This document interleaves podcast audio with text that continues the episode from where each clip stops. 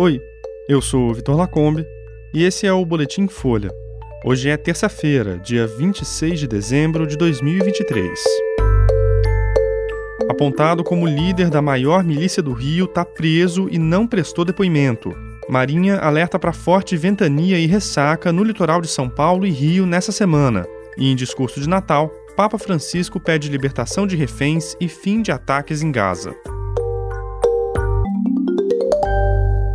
Zinho, o homem apontado como líder da maior milícia do Rio de Janeiro, foi preso e está em Bangu 1, uma unidade de segurança máxima do Estado. A penitenciária não permite contato com outros presos e costuma ser usada como passagem antes da transferência para o sistema penitenciário federal. Apesar disso, o governo do Rio ainda não confirmou se vai pedir a transferência de Zinho. Luiz Antônio da Silva Braga, o Zinho, foi preso pela Polícia Federal no domingo, véspera de Natal, depois de oito anos foragido. A prisão foi feita em conjunto com a Secretaria de Segurança Pública Estadual depois de uma negociação com defensores de Zinho. Apontado pela gestão Cláudio Castro como inimigo número um do Rio, Zinho tinha 12 mandados de prisão contra ele. Até a tarde de ontem, a Folha não tinha conseguido contato com a defesa de Zinho e ele ainda não tinha prestado depoimento. Em outros momentos, os advogados dele negaram as acusações. Investigadores disseram à Folha que esperam que Zinho faça uma delação premiada, entregando nomes de empresários, políticos e policiais que tenham envolvimento com a milícia. Zinho se entregou seis dias depois de uma operação da Polícia Federal e do Ministério Público do Rio que levou ao afastamento da deputada estadual Lúcia Helena Pinto de Barros, a Lucinha, do PSD. Ela é acusada de ser o braço político de Zinho e teria interferido para proteger a milícia. A defesa nega as acusações.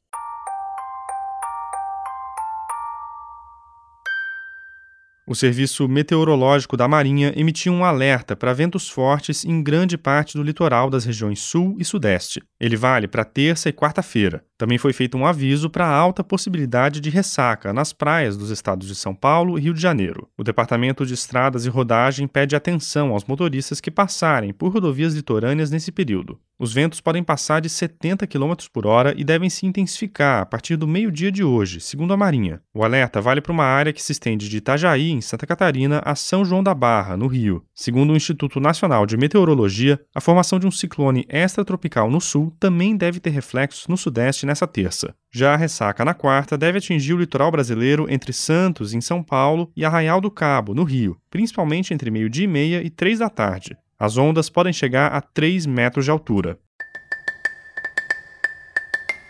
Na tradicional mensagem de Natal, o Papa Francisco dedicou os apelos dele a Gaza. O conflito na faixa de terra palestina já deixou mais de 20 mil mortos. O pontífice comparou as crianças que morrem em guerras a pequenos Jesus de hoje e afirmou que os ataques militares israelenses estão resultando em uma colheita terrível de civis inocentes mortos. Francisco também chamou de abominável o ataque terrorista feito pelo Hamas em 7 de outubro e pediu a libertação dos civis que ainda são feitos reféns pela facção palestina. O Papa falou para milhares de pessoas da sacada central da Basílica de São Pedro, no Vaticano, em Roma.